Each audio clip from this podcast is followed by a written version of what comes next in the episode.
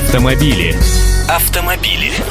Здравствуйте, я Андрей Гречаник. Попались мне на глаза интересные результаты опроса. И если так навскидку их оценивать, то получается, что российские мужчины готовы заставить свои семьи пешком ходить, лишь бы движок автомобиля от износа сберечь. Впрочем, судите сами.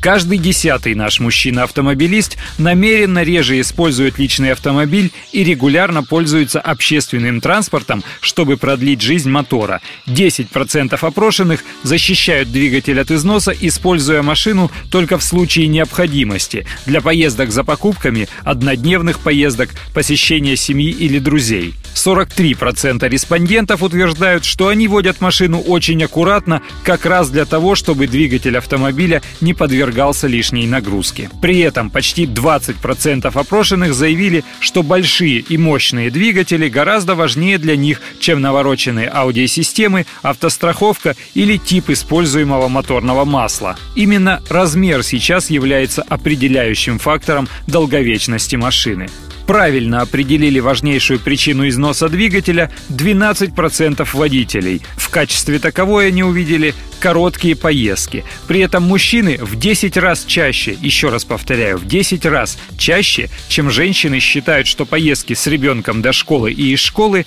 обычно занимающие не больше 20 минут, это нагрузка для автомобильного двигателя. Остальные респонденты называют в качестве основных виновников поломки мотора использование недостаточного количества моторного масла, перегрев двигателя и использование моторного масла плохого качества.